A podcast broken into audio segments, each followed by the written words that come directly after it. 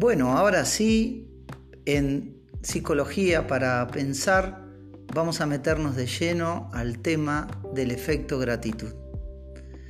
En el planteo primero que hacía en la introducción al podcast, em, les comentaba que muchas veces estamos instalados en el modo queja y no nos damos cuenta lo nocivo que a veces puede ser continuamente estar viendo el lado negativo de muchas cosas cotidianas.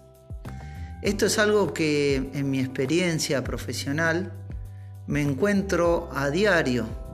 En el consultorio muchas personas llegan con una visión muy negativa de las distintas cosas cotidianas de la vida y prácticamente me encuentro con un gran predominio en el discurso de eh, quejas.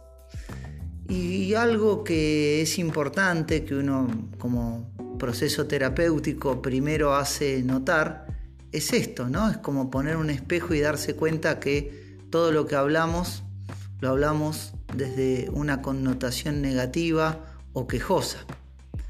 Y la verdad que eh, como, como una forma terapéutica que propongo a los pacientes es eh, desarrollar una actitud agradecida.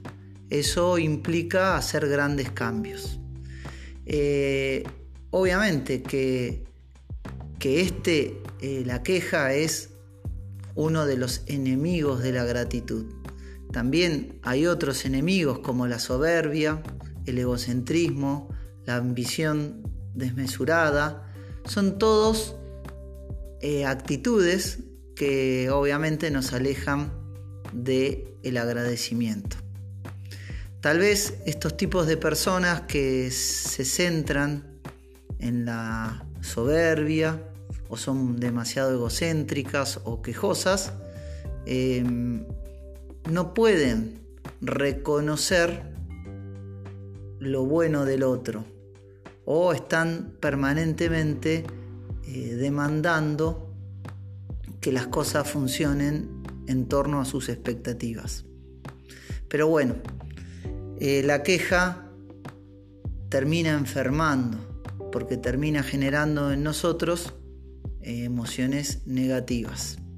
Y obviamente la enfermedad viene cuando estas eh, emociones negativas, fruto de, estas actitudes, se hacen crónicas, entonces terminamos viviendo con mucho fastidio, enojo, impotencia y bueno, eso trae aparejado eh, un montón de pensamientos tóxicos o lo que llamamos nosotros distorsiones cognitivas y nos habituamos a vivir así.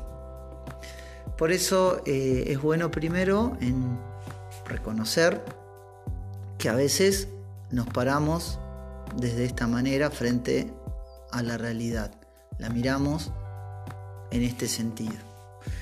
La invitación es hacer un cambio. Hoy, obviamente, no quiero hablar tanto de el enemigo de la gratitud o los enemigos, quiero hablar de la gratitud. Primera cuestión que puedo decirles es que ¿quiénes son los agradecidos? Son aquellas personas que pueden reconocer las cosas buenas que nos suceden. Vieron que a veces em, cuando algo no funciona nos enojamos, pero mi pregunta es al revés. ¿Cuántas cosas son buenas? ¿Cuántas cosas andan bien? ¿Cuántas cosas que nos suceden? Suceden de acuerdo a nuestras expectativas. Y alguna vez las hemos agradecido, las hemos identificado, tal vez sí, o tal vez nos damos cuenta que no siempre. Pero si fuera al revés, les puedo asegurar que cuando algo no nos funciona o no nos gusta, enseguida lo hacemos notar. Bueno, esto está bueno saberlo, ¿sí?